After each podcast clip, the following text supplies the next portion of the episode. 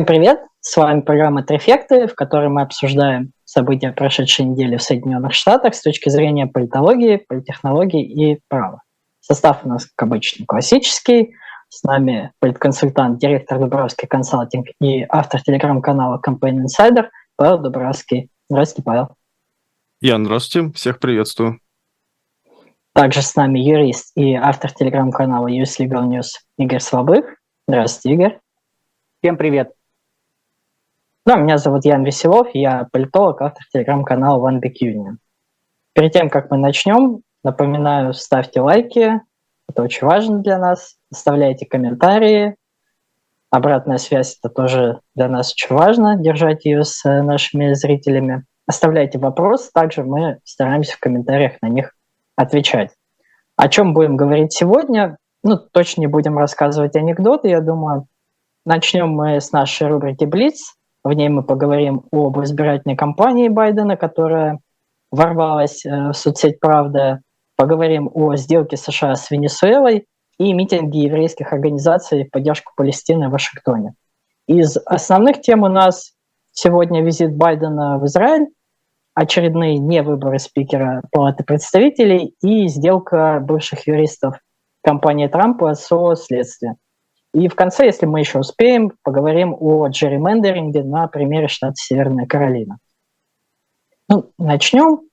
Э, мы много в наших программах упоминали соцсеть Truth Social или Правда, э, в которую Трамп и его консервативные сторонники ушли после того, как бывшего президента забанили в Твиттере, а недавно там был зарегистрирован аккаунт избирательной кампании Байдена, и он начал быстро набирать подписчиков. Павел, как вы думаете, зачем это вообще нужно Байдену? Все-таки социальная сеть такая относительно недружелюбная для него. Да, Ян, спасибо. Мне кажется, что здесь две основные причины. Первая – это троллинг. То есть и мы видим по оформлению страниц, что там вот этот мем э, Дарк Брэндон, и вообще она оформлена именно в таком стиле, как раз немножко самоирония, я бы так сказал, на там третьем-четвертом уровне. И к тому же все равно выход, заход в новую аудиторию, мне кажется, что это, знаете, такой как сайт-проект, то есть спецпроект внутри штаба, они решили, а почему бы не зайти в новую аудиторию, пусть смотрят про нас, будет инфоповод, снова засветимся, такой сугубо э, технологичный, технологический подход. И для сравнения, я у себя вот как раз в канале Campaign Insider или там слэш Павел Дубравский писал сравнение по цифрам у Трампа, вот именно у его штаба, потому что это не, сот, это не личная страница а Байдена появилась, это именно что страничка его штаба появилась. 37 а, тысяч и 6 подписчиков, а у Трампа сейчас 32 тысячи подписчиков, то есть на почти 5 тысяч меньше. При этом, если мы вот посмотрим личную страницу Трампа, там, конечно же, 6,5 миллионов э, подписчиков, то есть, ну, в разы больше. Но все равно интересно то, что началась гонка и началось сравнение сравнение вот этих цифр. И что самое, наверное, необычное, это что республиканка э, Тейлор Грин э, написала про то, что Байден зашел в социальную сеть. Более того, сама социальная сеть начала почтовую рассылку и начала рассказывать об этом, что смотрите, у нас даже Байден. И мне кажется, что Трамп здесь как-то включил больше не политика, а бизнесмена, потому что он сам ну, буквально кичится этим, говорит, вот смотрите, у нас самая горячая социальная сеть. Поэтому интересно, вот, а ну, Байдену в этом плане респект, э, потому что это заход на чужую площадку, более того, с изначально реально таких троллинговых позиций, за этим, ну, интересно наблюдать. Или в соцсеть тоже пробрались э, враги и продвигают Байдена. Игорь, а да. как вам вот, как вы относитесь к такому решению компании Байдена? Не, ну мне кажется, что хуже от этого не будет в любом случае, да, будет ли лучше, это отдельный вопрос, но э, тут еще как бы сама соцсеть, она немножко ограничена в том плане, что если вдруг соцсеть начнет как-то действовать так, чтобы избирательной кампании Трампа предоставлять больше а, каких-то преференций, ну, не знаю, может быть, избирательная кампания Байдена на это куда-то будет жаловаться, не знаю, в суд подаст и так далее. То есть за этим тоже будет интересно наблюдать, но я думаю, что все будет примерно одинаково, то есть будут какие-то посты идти, и вряд ли а, будет какой-то, какая-то разница. Хотя, на самом деле, я не знаю, может быть, это у меня так, но если вот с телефона, например, я ввожу в, в, в поиске, значит, э, Truth Social, и потом захожу туда, меня автоматически сразу соцсеть э, отправляет на аккаунт Трампа. Вот, именно личный аккаунт Трампа, то есть это какие-то, ну, явно какие-то преимущества идут э, Трампу. Не знаю, как это будет происходить с избирательной кампанией, с аккаунтам избирательной кампании, но в любом случае будет интересно наблюдать, и хуже от этого, как я сказал, ничего не будет. Ну да, я могу сказать, что вот я лично из России с российского IP заходил в соцсеть «Правда», и у меня обычно либо просто меня не пропускал почему-то, вот почему-то были сложности для... Видимо, чтобы отмести всякие подозрения в Russiagate, там, русском следе и так далее. Вот, перейдем тогда к следующей теме. На днях стало известно, что администрация Байдена заключила, пока не публично, э, сделку с правительством Венесуэлы. Ожидается, что в ближайшие дни это уже должно быть объявлено об этом официально. Ожидается, что США снимут ряд санкций с нефтяного сектора Венесуэлы, в частности, разрешат государственной нефтяной компании Венесуэлы работать с США и с другими странами. А взамен Венесуэла обещает допустить до выборов в 2024 году оппозиционных кандидатов и обеспечить честные выборы в стране. При этом, насколько я понял, в сделку не входят э, снятие санкций с венесуэльских активов, которые заморожены в США. Игорь, как вы думаете, почему вот именно сейчас решили заключить эту сделку, с чем это может быть связано? Ну, слухи, э, слухи об этой сделке, о таком направлении движения администрации Байдена, они ходили уже какое-то время. А, в частности, война в Украине подстегнула, ну и санкции, которые вели против России, они, они, подстегнули а, цены на нефть, да, соответственно, цены на бензин выросли. А какое-то время назад цены на бензин в Штатах были очень высокие, потом эта ситуация стабилизировалась, но в итоге на фоне нападения Хамаса на Израиль, да, опять такое теперь на Ближнем Востоке, Востоке э, как какая-то движуха идет э, плохая, и в итоге э, все это влияет на цены на нефть, цены растут, и администрация Байдена, судя по всему, решила, что это будет такая, ну, вин-вин ситуация. С одной стороны, Венесуэла обещает допустить э, э, кандидатов оппозиционных, что хорошо для демократии, а с другой стороны на рынок выйдет много-много миллионов э, венесуэльской нефти, баррелей венесуэльской нефти, и, соответственно, цены в теории должны пойти вниз, а вслед за ценами на нефть и цены на бензин, которые внутри в США, соответственно, влияют каждый день на скажем так, популярность Джо Байдена да, на выборах, потому что каждый заправляет машину, и каждый может оценить, э, насколько эффективно идет экономическая политика. Поэтому, мне кажется, здесь такая вин-вин ситуация.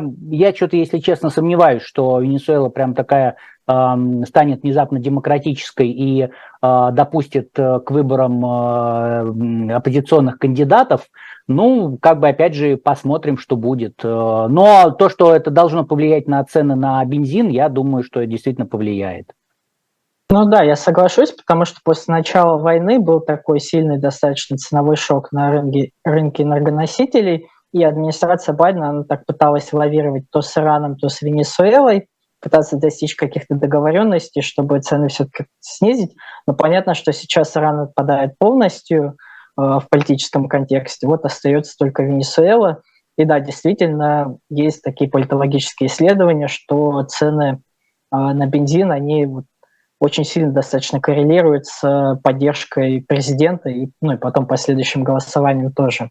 А, Павел, а вот вы как эксперт по Латинской Америке, насколько вы верите вот э, в честность предстоящих выборов в 2024 году, насколько власти готовы действительно э, открытые выборы и честно провести? А, спасибо, Яна, и спасибо за характеристику. Я, наверное, скорее просто фанат Латинской Америки. Это то, что у меня в сердечке. Тут в чем особенность? Ну, кандидатов других уже нет. Все, в воскресенье прошли праймерис, там 93% получила Мария Карина Мачадо. И она уже все, она единый лидер оппозиции, который сейчас будет участвовать против э, действующего режима, против действующего президента Венесуэлы. В чем особенность? Переговоры-то эти уже давно публичные, на самом деле. Да, слухи шли предыдущие там 3-4 недели, но вот буквально неделю назад были барбадосские соглашения, решения при поддержке Норвегии а, от публично по, скажем так, модерации этих процессов. И действительно, Соединенные Штаты Америки с этой точки зрения пытаются заменить а, те энергоносители, от которых они отказались из ситуации с Россией. Но здесь в чем особенность? То, что здесь, во-первых, не только нефть, это нефть, газ. Более того, США еще смогли освободить пять политзаключенных, которые находились в Венесуэле. Более того, у них есть письменное сейчас соглашение, по-моему, текст уже публично доступен на испанском, на английском вроде еще не переводили. И и там прописано, что э, действующий вот оппозиционный политик должен быть допущен до выборов. Но в чем проблема-то? Э, и вот как раз здесь ключевая загвоздка, что она 15 лет не может избираться. То есть вот э, Мария Карин Мачадо, она 12 лет назад претендовала на пост президента, сейчас она не может избираться. У нее э, уголов... ну, не уголовное дело, у нее ограничения якобы из-за того, что она участвовала в коррупции. Ну, как в южноамериканских таких, э, я бы сказал, тоталитарных прям режимах э, всегда найдется статья на любого политика, который с режимом не согласен. Поэтому вот здесь вопрос, то есть пойдет ли действующий президент Венесуэлы на это или не пойдет? По идее должен. Плюс, опять же, уже США выдали лицензию, разрешающую операции и в нефтяном, газовом, и даже более того, э, золотодобывающем секторах. Поэтому они, по-моему, еще сняли запрет на вторичную торговлю некоторыми облигациями со стороны самой Венесуэлы и с государственной компанией, которая там ключевая по нефти. Поэтому в этом плане это можно рассмотреть с двух точек зрения. Первое, мне кажется, что если условно получается так, как хочет США, то режим э, Мадуро, он меняется. То, ну, хоть как-то. То есть, если допущена оппозиция до выборов. Если нет, то это будет защитным поражением. Но в любом случае, если промежуточный такой итог с нулевой суммой, если даже с оппозиции ничего там не выйдет, то если получится экономическая сделка, тогда, опять же, Байден сможет записать себе это в победу. Ну, скорее всего, сможет записать себе эту победу. Но республиканцы, опять же, будут критиковать, потому что э, что сделки со стороны Ирана, что сделки со стороны Венесуэлы воспринимаются такой консервативной аудиторией, истории. Мне кажется, даже ну, в среднем, вот как бы таком среднестатистическом американцам, скорее как что-то не очень позитивное, а как вынужденный шаг вот в, в нынешних условиях. Да, спасибо, Павел. Вот мы в одном из выпусков тоже обсуждали изменения в миграционной политике Байдена. Я говорил о том, что депортационные рейсы в Венесуэлу запустили. Это, видимо, наверное, тоже часть вот этих вот договоренностей, что Венесуэла теперь разрешает и депортацию в свою страну. Но я так понимаю, администрация Байдена все равно за собой оставляет право эти санкции потом повторно ввести, если Венесуэла как бы не пойдет навстречу. 19 э, октября, получается, в среду прошлую в Вашингтоне состоялся митинг э, еврейских организаций Jewish Voice for Peace, еврейский голос за мир, и If Not Now, это если, если не сейчас, э, и они прошли в поддержку Палестины и с осуждением военной операции Израиля. Э, в этом митинге приняли участие, по-моему, около 10 тысяч человек. Там также выступали такие левые конгрессвумены демократической партии вроде Кори Буш и Рашида Тлаиб, она сама вообще палестинского происхождения. И еще около 400 протестующих, они вошли в одно из зданий комплекса Конгресса, где находятся офисы конгрессменов, и там собрались у ротонды, скандировали призывы к прекращению огня, и в результате около 300 из них, были задержаны полицией. А, вот может показаться, наверное, многим странным, что еврейские группы выступают с критикой Израиля и в поддержку Палестины. А, почему так получается? Почему в США такое возможно вообще? Ну, наверное, хорошо, что в рамках какой-то одной группы существует полярное мнение, и они могут их высказывать, и ничего за это не будет. А, мне кажется, что здесь, знаете, как Например, вот если взять, ну, не моими словами отвечать, консервативного Бена Шапира, это такой консервативный, прям религиозный, действительно еврей, что называется, он живет по шабату и в соответствии с Торой, э, вот, ходит в синагогу, то есть действительно религиозный человек. А вот он, например, считает, что это не столько были такие еврейские митинги, сколько людей, которые в целом себя так назвали, это такая была, ну, как э, маркетинговая уловка. Я не знаю, так это не так, вот здесь не буду говорить, просто пересказывают именно позицию стороны вот более таких ортодоксальных евреев. Но он также, помимо этого сказал, что во Флориде сейчас э, идет тотальное вооружение, потому что для них, для их как бы комьюнити эта ситуация воспринимается как все время для американцев 9-11.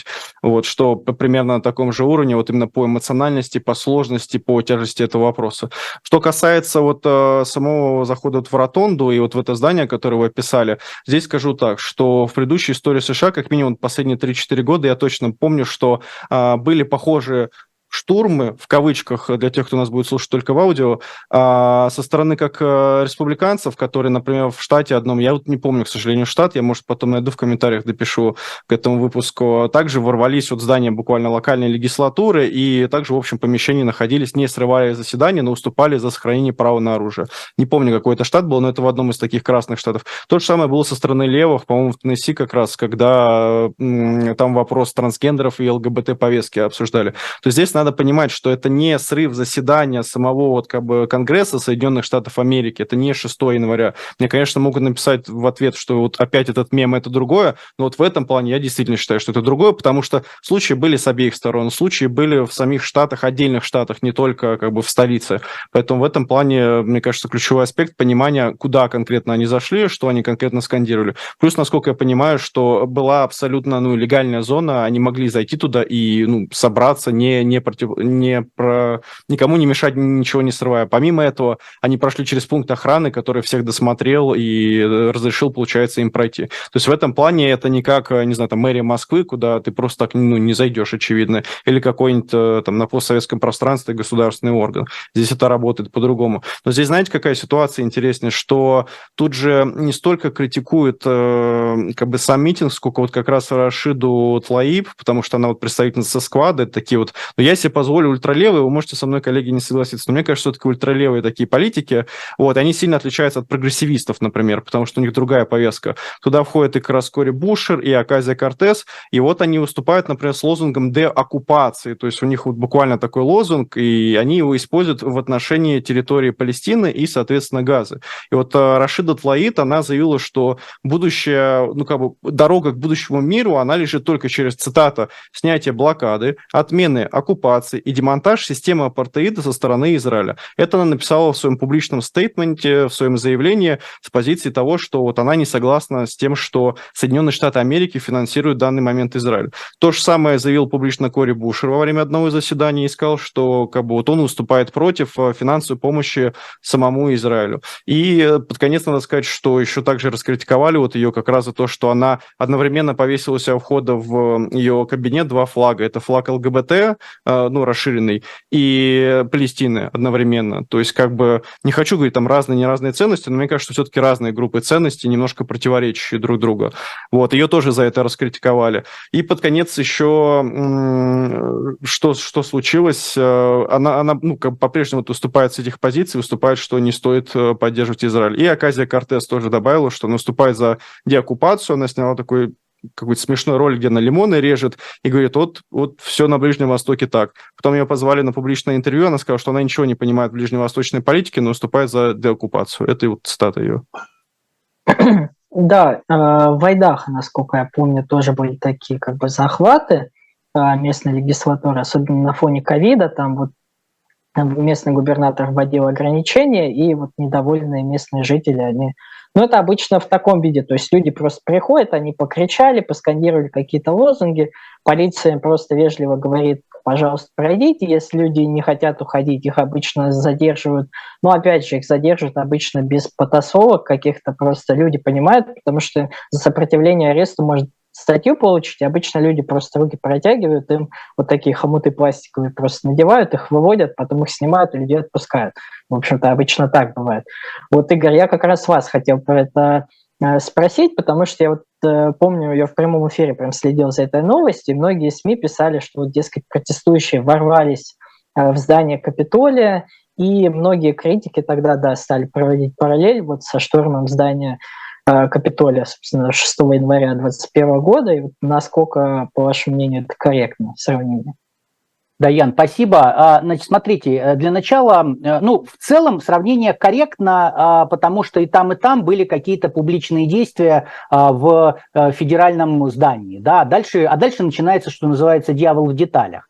Для начала я хочу зрителям объяснить, значит, как выглядит проход в сам Капитолий, да, Капитолий, то есть вы заходите, там есть специальный, специальный вход, где визиторс-центр, где все туристы заходят, вы можете зайти только там, вы не можете зайти в другом месте, если вы не там сотрудник Капитолия или там, ну, и, там полицейский и так далее. Значит, как только вы прошли, вы проходите охрану, которая как в аэропорту, э, не знаю, пилочки, э, маникюрные ножницы, тем более какие-то газовые баллончики, все это запрещено, это все выкидывается или вас просто не пустят. Значит, когда вы зашли, вы попадаете в такое большое фойе, э, где, собственно говоря, все, что вы можете делать, это э, там пойти на экскурсию. По Капитолию вы не можете ходить самостоятельно, вы можете ходить только с экскурсией. А, соответственно, вот дальше вот этого места, где вы можете взять билет там и а, пойти дальше на экскурсию, вы пройти не можете, в принципе.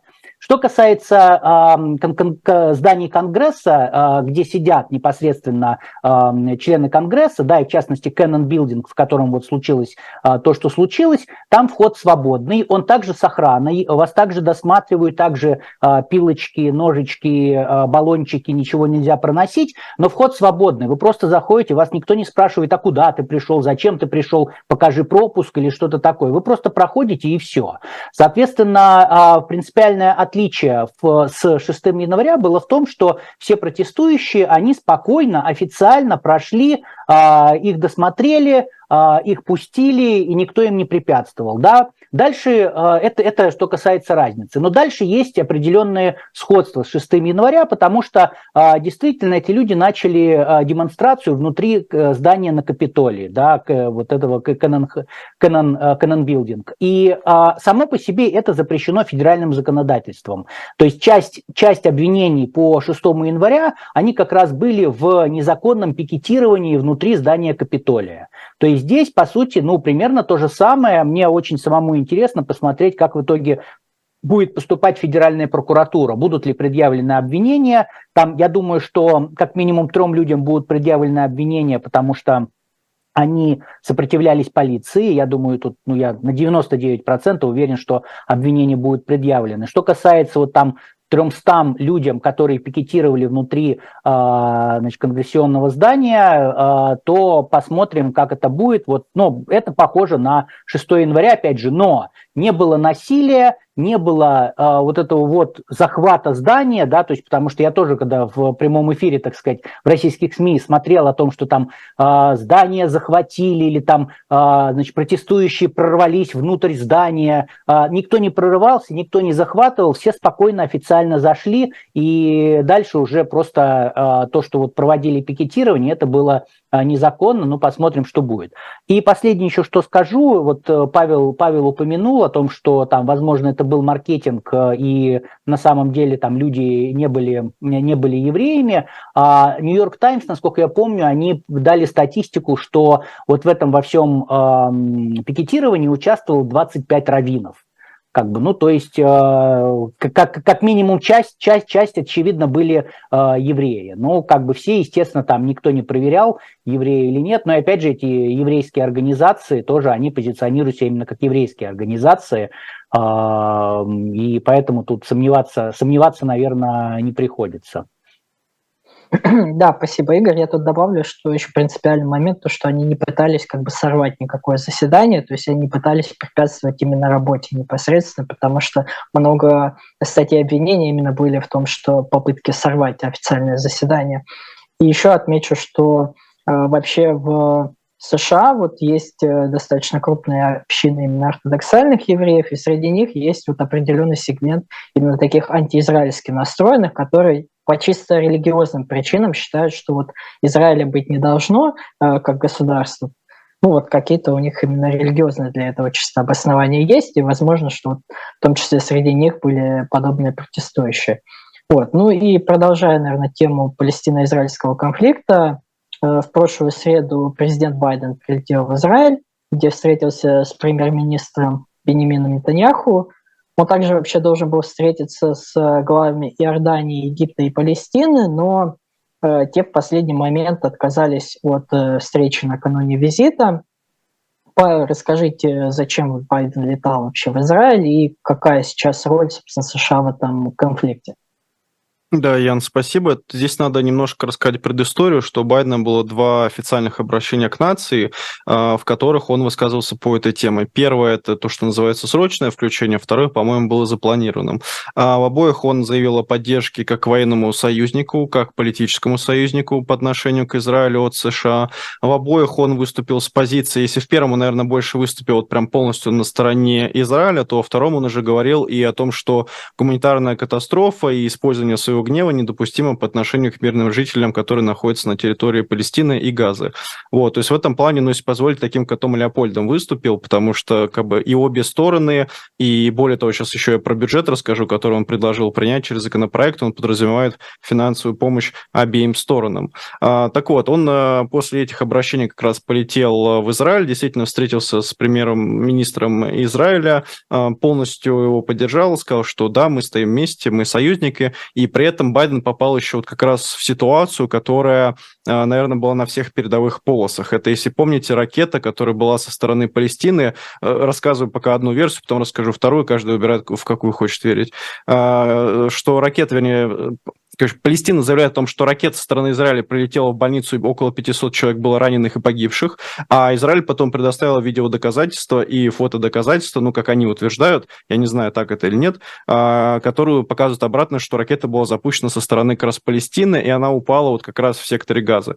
И Байден как раз был в этот момент именно на территории страны, более того, он публично заявил о том, что по тем разведданным и по тем видео, которые ему показала израильская сторона, он а, склонен верить то, что это сделали как он написал, по-моему, другие а, other guys, другие ребята, или как-то так он это сформулировал. То есть в этом плане он а, выступил, скорее всего, на стороне как раз Израиля, и более того, по вот этой такой спорной, действительно болезненной темы, которая, мне кажется, вызвала на прошлой неделе столько публичных восстаний, я бы это так охарактеризовал, на территории многих мусульманских стран, и настолько стало актуальным, что даже вот на бою UFC спортсмены, которые со стороны России победили, они высказывались по этой теме политически, а обычно спорт, особенно смешанное единоборство, редко вот лезет в политику, редко высказывается на эту тему. То есть тема действительно глобальная, очень острая. Вот, а Байден после этой поездки что пообещал сделать? Что э, необходимо принять законопроект, э, он попросил у Конгресса деньги, а именно сумму в 105 миллиардов э, долларов. Из них 60 миллиардов это для Украины, причем 11,8 это для финансирования украинского правительства. Израилю предполагается 14 миллиардов, и Газе, вот именно отдельно Газе, 3,5 миллиарда долларов. И вот этот пункт, он очень сильно разозлил республиканцев, которые будут в Сенате, среди них, э, которые в Сенате заседают, и как раз вот Том Коттон, один из них, он сказал, что этот законопроект не пройдет и ни в коем случае ничего не выйдет. Поэтому они будут его либо менять, либо дополнять, э, либо просто не позволят ему свершиться. И в завершение еще добавлю, что провели социологический опрос, опросили 2000 американцев, американцев, ну, это хорошая э, выборка, обычно в среднем 1500 делают, но для понимания, как бы и от 500 можно делать, там шаг в 2% будет погрешность, это вообще не страшно. А, опросили 2000 человек. А, так вот, э, среди э, просто очень интересные выводы. Среди евреев и мусульман упала поддержка демократической партии. Я это вижу по как бы, двум причинам. Среди евреев, потому что они видят, что внутри демократической партии есть тот же самый Сквад, Аказия Кортес, Рашида Тлаиб и другие.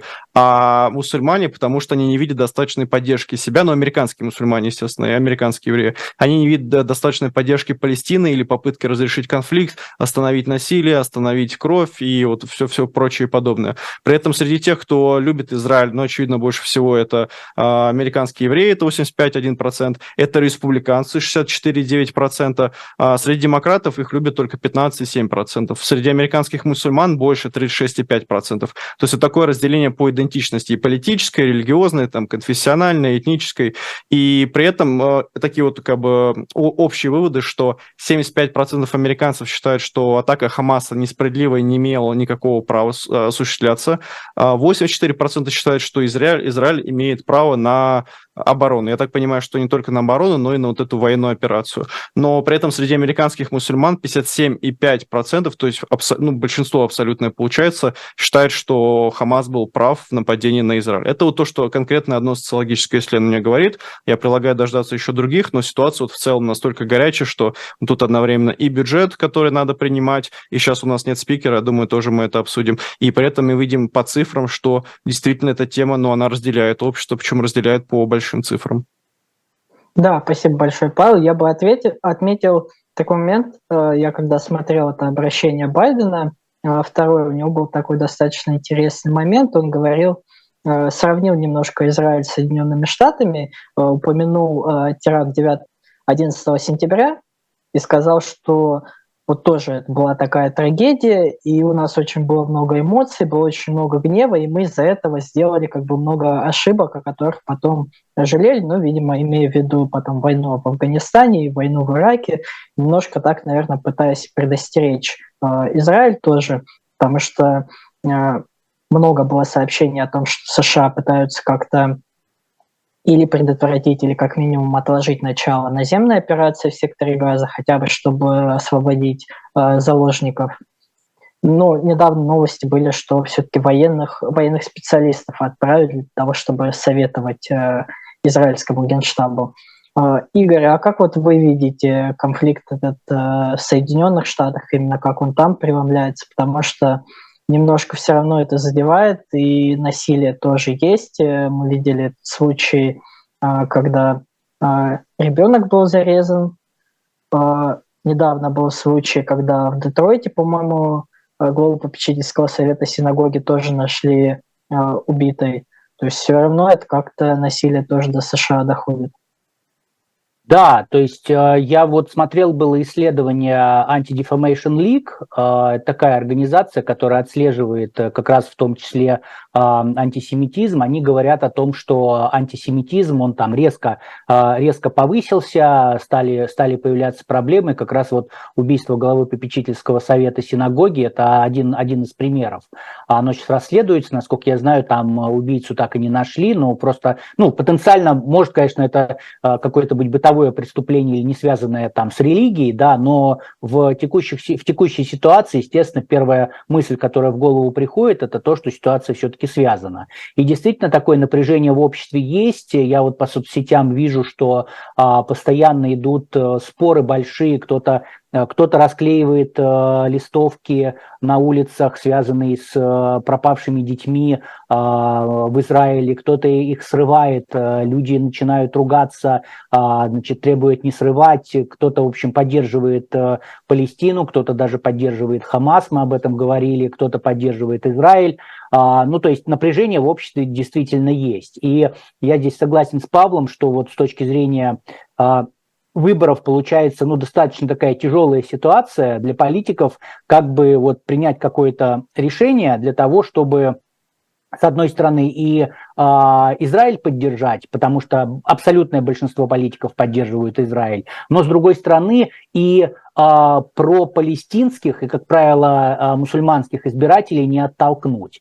И мне кажется, что как раз обращение Байдена и вот а, попытка сказать о том, что там не все так просто с наземной операцией, и вот это включение денег для помощи газы, значит, это вот как раз такая попытка заигрывания с, а, с пропалестинскими избирателями. Вот. Но как в целом, опять же, э, как что будет развиваться, не совсем понятно, а, потому что сейчас вот появилась информация, да, что э, США США просят отложить наземную операцию и пытаются освободить а, заложников. Двое американских граждан, а, мать и дочка, уже были освобождены. Сейчас вот а, прямо перед программой я видел заголовки, не смотрел сами новости, что а, порядка 50 заложников иностранцев должны также освободить еще дополнительно.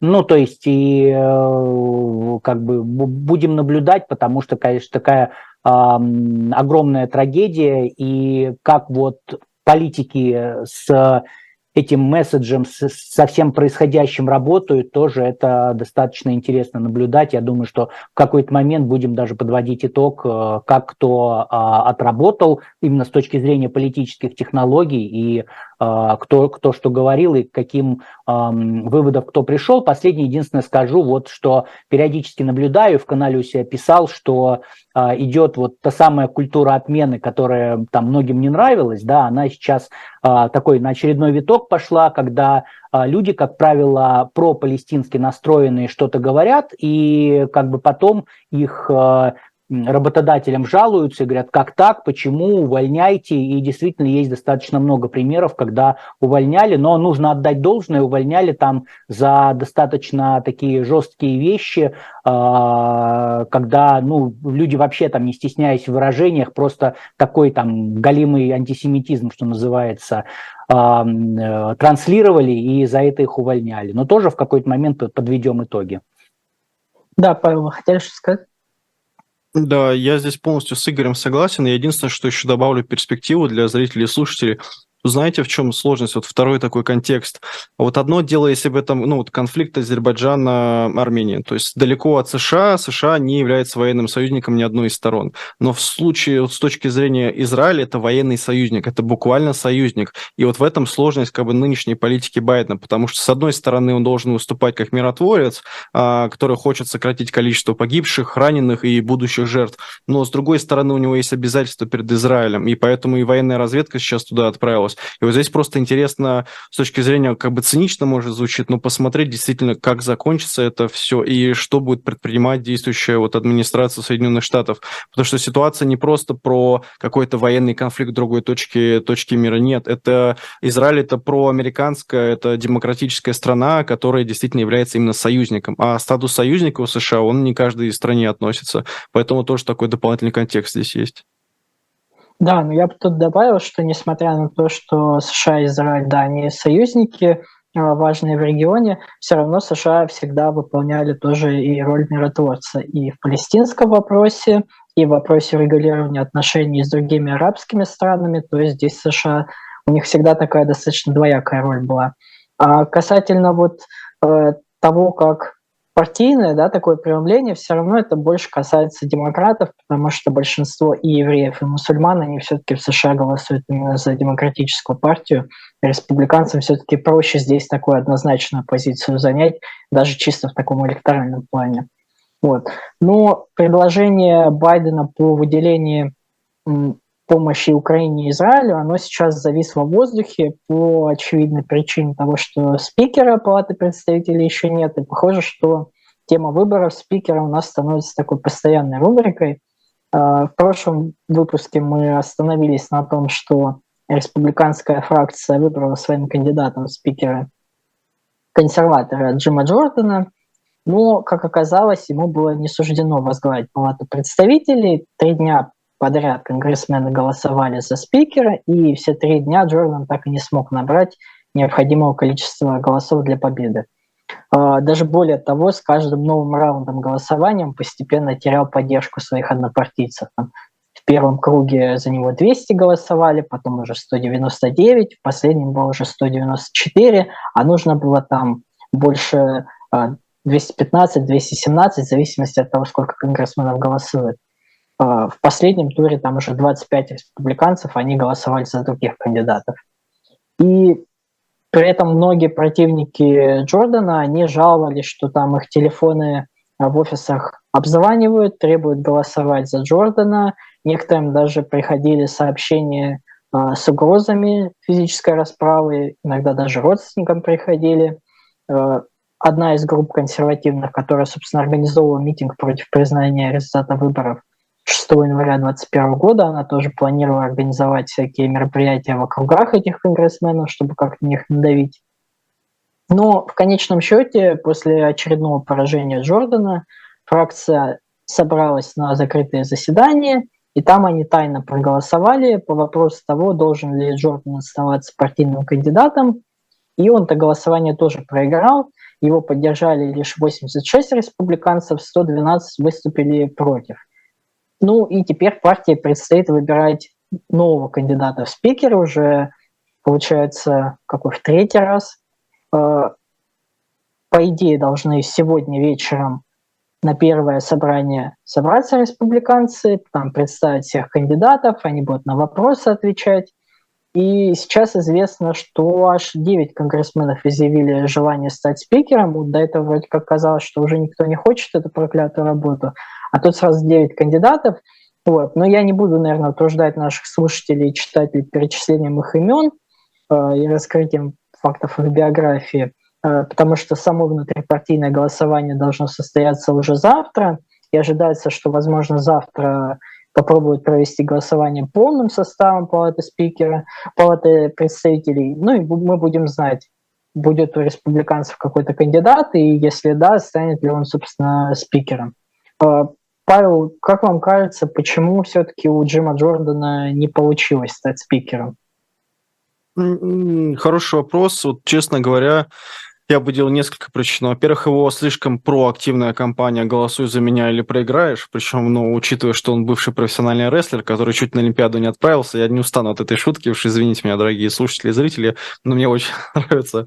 Я бы, ну, я, я, я понимаю этих людей, мне кажется, что один проход в ноги, и ты действительно уже все, голосуешь за кого угодно. Ну, слишком проактивно, буквально э, давил, причем давил на членов своей же собственной фракции и, более того, на своих союзников по партии. Это первое. И неоднократно высказывались о том, что слишком жестко давил. Второе, то, что были даже среди республиканцев те, кто осудил его позицию по выборам 2020. То есть они сказали, что э, Джордан считает, что выборы были украдены. Выборы украдены не было. Ни один из там 64 исков Трампа не завершился победой Трампа, где он доказал, что были фальсификации массовые или система избирателя не работает. Все, как бы Джордан, получается, врет, поддерживает Трампа, он трампист. И третья причина вытекает из второй, то, что некоторые не хотели поддерживать вот прям такого активного трамписта. Но здесь еще в завершение чуть добавлю, что есть еще фигура Мэтта Гетца, которая сейчас, кстати, активно выступает против того, чтобы э, действующего вот э, спикера протемпера, временного спикера, не, не расширять его полномочия. И Мэтт Гетц сказал, я вот в лепешку разобьюсь, но не позволю МакГенри ну, как бы стать, по сути, исполняющим обязанности спикера на постоянной основе. А причина простая, это ставленник Маккарти, того, кого Мэтт Гетц ненавидит. Поэтому тоже вот интересно, как вообще, будет ли на повестке вот расширение полномочий или не будет. Да, спасибо, Павел. А, там один из республиканцев, да, Кен Блак, он четко сказал, я вот его попросил сказать мне четко, были ли выборы украдены, типа, прошли ли они честно, он отказался мне ответить, он сказал, ну, я не буду тогда за него голосовать. Вот. И была достаточно большая группа именно республиканцев из бюджетного комитета, у них были опасения, что вот э, Джордан будет настаивать на резком сокращении расходов, и что все переговоры по бюджету, если он станет спикером, они провалятся, будет шатдаун, поэтому тоже его не поддержали. Э, Игорь, а как вам кажется, почему э, все-таки вот эта идея расширить полномочия временно исполняющего обязанности спикера провалилась, почему на нее республиканцы не согласились, и как вы думаете, вообще смогут ли спикера все-таки на этой неделе избрать? Да, Ян, спасибо. Я думаю, что э, никто не знает, даже сами республиканцы, смогут ли они избрать спикера на этой неделе. Вот. А что касается расширения полномочий исполняющего обязанности э, ну, временного спикера, то здесь, мне кажется, еще пока среди республиканцев жива надежда, что они все-таки смогут это сделать в ближайшее время. Я думаю, что если в ближайшее время все-таки они не смогут сделать, тогда они вернутся к вопросу о э, расширении полномочий. И здесь, мне кажется, достаточно такая хорошая ситуация для того, чтобы а, республиканцы посодействовали, поработали вместе с демократами.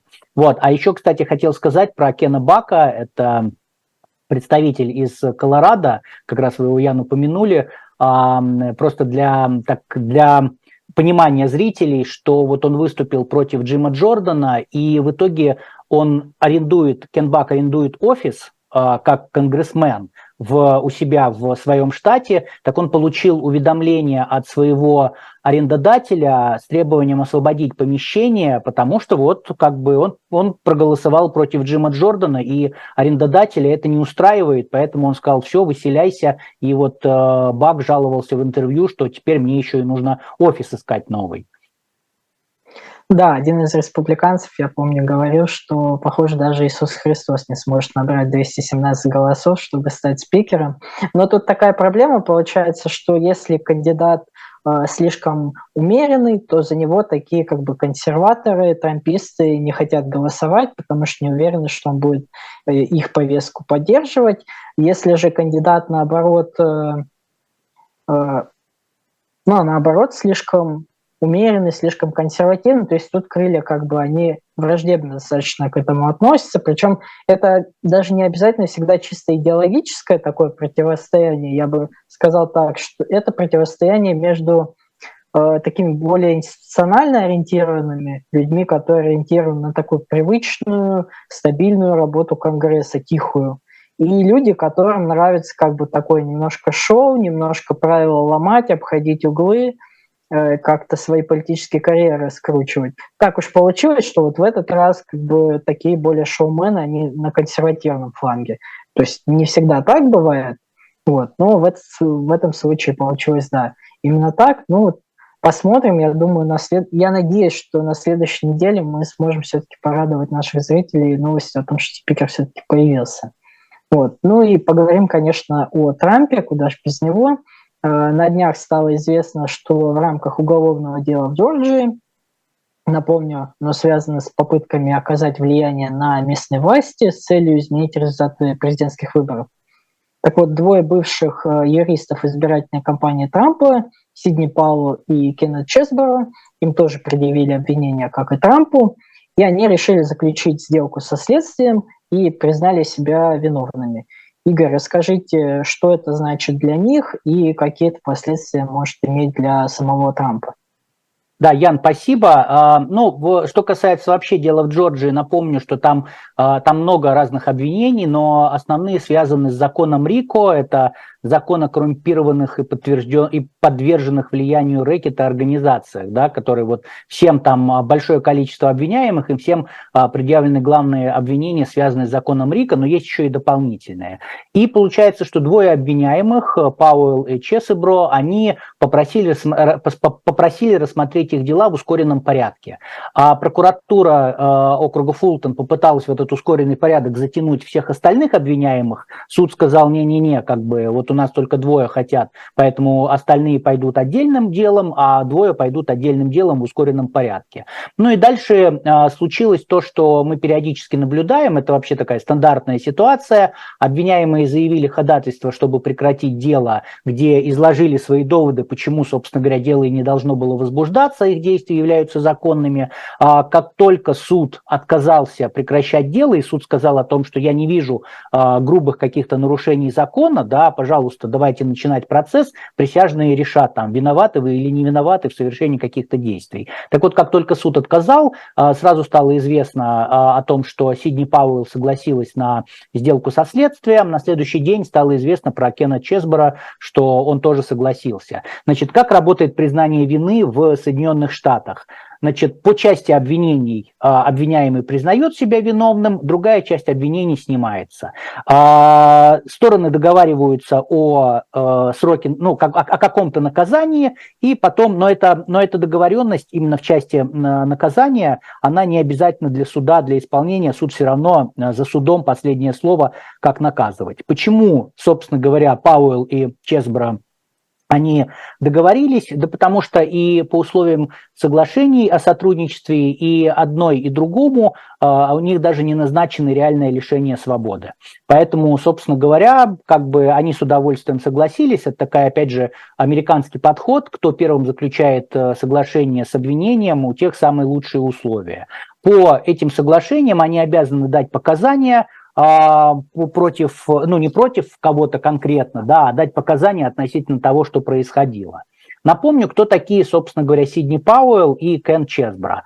Это оба адвокаты. Что касается Пауэлл, она была адвокат избирательной кампании, а, значит, э, именно она говорила о том, что а, производитель машин для подсчета голосов э, Dominion связан каким-то образом с Венесуэлой, и их, значит, они производили программное обеспечение для обмана избирателей, значит, когда избирали Уга Чавеса и всякое такое. Собственно, после этого заявления Сидни Пауэлл а, официально компания Трампа, она так немножко дистанцировалась от Сидни Пауэлл, вот, но тем не менее Сидни Пауэлл представляла интересы и избирательной кампании Трампа, и некоторых э, соратников Трампа, э, которые обжаловали результаты выборов. Более того, Сидни Пауэлл известна по э, тому, что она пообещала выпустить Кракена. Она сказала, что, значит, у меня есть железобетонные доказательства фальсификации, я готов выпустить Кракена, все это ждали, она выпустила этого Кракена, но все закончилось пшиком, и никаких, собственно говоря,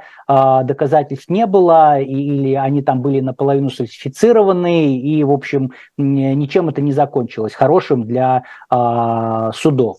Вот, значит, и, кстати, из отчета комитета по расследованию штурма Капитолии Конгресса, ну, Палаты представителей прошлого созыва, мы знаем, что что даже внутри а, юридической команды Трампа а, Сидни Пауэлл считали сумасшедшей и прямо не стесняясь говорили, что она какую-то чушь несет. Но тем, но тем не менее, при всем при этом, а, Трамп собирался выдвинуть ее на пост специального прокурора, а, который должен был расследовать а, случаи фальсификации на выборах в 2020 году.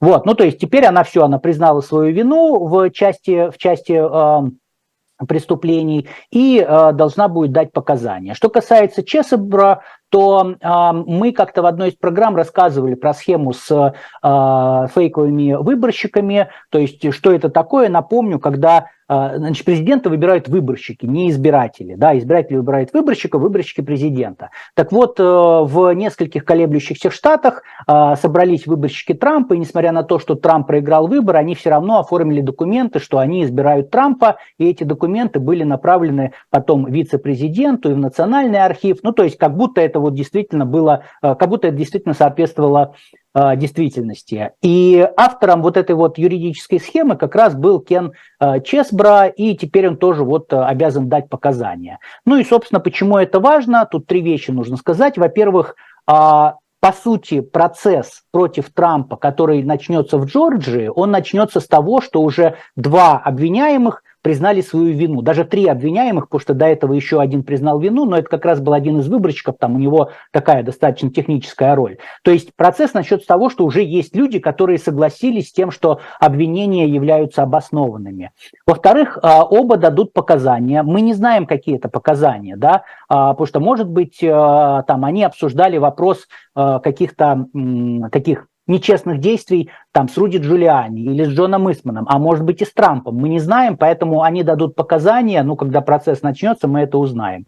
Ну и, наконец, это важно, потому что влияет и на другие процессы, потому что схема с э, фейковыми выборщиками используется и спецпрокурором э, Джеком Смитом в Вашингтонском деле э, по попытке удержания власти Трампом. Если Чесбора, главный, он как, как главный автор схемы дал показания в Джорджии, то есть большая доля вероятности, что он заключит такое же соглашение с, со Смитом в Вашингтоне. Поэтому будем наблюдать, но это такой очень большой сдвиг и очень на самом деле э, нехороший знак для Трампа, который, кстати, сегодня написал о том, что э, Сидни Пауэлл никогда не была моим адвокатом. Ему там сразу припомнили, показали его твит 2020 года, где он говорил о том, что там поприветствуем, Руди Джулиани усиляет нашу команду, усиливает нашу команду юристов, и там будет Сидни Пауэлл, там еще несколько человек. Но как бы формально-то Трамп прав. Она не была его личным адвокатом, она была адвокатом избирательной кампании Трампа.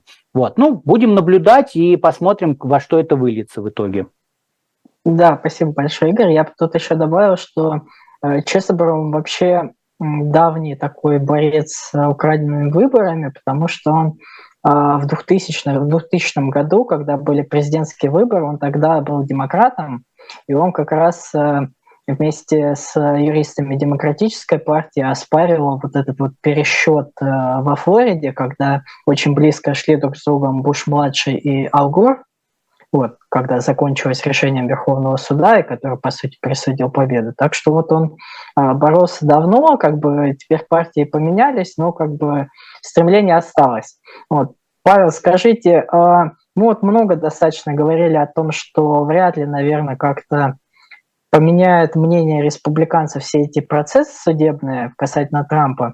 Но если вот все-таки э, какие-то близкие к нему люди, его соратники все-таки готовы дать, ну, возможно, готовы дать против него все-таки показания какие-то такие инкриминирующие, все-таки будет выпущен этот Кракен, видимо, а, сможет ли это все-таки как-то повлиять на избирателей республиканцев? Потому что все-таки Павла, она такая довольно медийная персона была именно среди республиканцев, то есть она не была, не была таким, знаете, тихим юристом, который в тиши работал, у нее была очень такая медийная как бы персона, и среди республиканцев она была довольно популярна.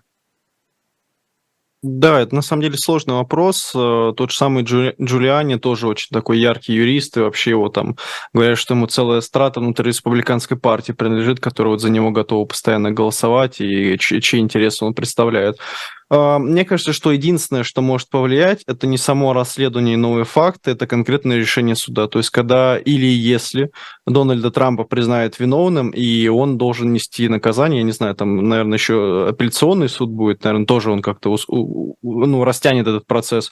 Но мне кажется, что только этот процесс э, сможет повлиять на все это, ну, решение самого суда. А, причем, видимо, чем больше дел, э, тем, соответственно, сложнее будет Трамп, потому что если это законченное дело, где он по нескольким пунктам будет признан виновным, то республиканцы, естественно, будут смотреть на это иначе, потому что они здраво будут оценивать его шансы победить. И не только в рамках там праймерис, если это ну, правильно состоится, а, потому что они еще идут и будут идти весной, когда начнутся большинство заседаний там в марте и в мае следующего года, но и даже после этого, потому что они понимают, что президент с такими статьями, признанный э, в том, что он ну, уголовное право, по сути, нарушил, шансы его, конечно, становятся меньше. И по соцопросам я тоже видел, что как бы, готовы ли проголосовать за Трампа? А, нет, если будет признан виновным, там примерно на там, 8-12% этих людей за последний год стало больше. Раньше их не было. То есть даже не за последний год, за с лета, с лета этого года. Вот. А по поводу вот э, еще Чизбро, а, тут, знаете, вспомнил, я позволил себе такой мем, который поймет 1% населения. Был такой культурный деятель Азиз, э, бодибилдер, вот, он, к сожалению, скачался, он, скончался, но он известен такой своей позой, как бодибилдерской. И вот у него бро есть, э, его брат, и у него никнейм Чест Бро, то есть Чест Брах, вот так пишется. Вот, и как раз когда вот вспоминают все время вот его, этого свидетеля, я почему-то тут невольно, у меня я даже произнести правильно не могу, я вспоминаю вот как раз брата Азиза, потому что, ну, он, у него, правда, единственное, что переводится как грудной бро. Вот, поэтому, к сожалению, я здесь предвзят, и мне очень сложно, сложно воспринимать фамилию человека, который дал недавно показания. Вот, извините, это мем для одного процента наших зрителей. Спасибо большое, Павел. Ну да, мне кажется, что вот эти 8-12% они могут сыграть вот такую действительно решающую роль. Хотя, опять мы видим, что гонка такая достаточно, ну, прям неуверенная и как бы нестабильна, много внешних факторов. Мы видим тоже израильский конфликт может сильно повлиять на гонку, и участие Кеннеди может сильно повлиять и в ту, и в другую сторону. То есть очень много непонятно. И тоже мы говорили о том, что чисто судебные заседания – уголовные, где Трамп будет обязан присутствовать, в отличие от гражданских, как в Нью-Йорке, где он может вообще не ходить, а здесь он будет обязан присутствовать, это тоже будет мешать ему вести кампанию какую-то, хотя понятно, что ему пока ему сильно не нужно вести кампанию, он и так лидирует, но в будущем все-таки может какие-то сложности для него создать. Вот. Э, про gerrymandering мы, наверное, поговорим в следующем выпуске. Вот, спасибо, что нас слушали и смотрели. Не забывайте ставить лайки, писать комментарии, вопросы, жалобы и предложения. Вот, с вами была программа «Трефекты». Слабых, Дубравский, Веселов. Всем пока, увидимся через неделю. Пока-пока. Всем пока. Пока-пока.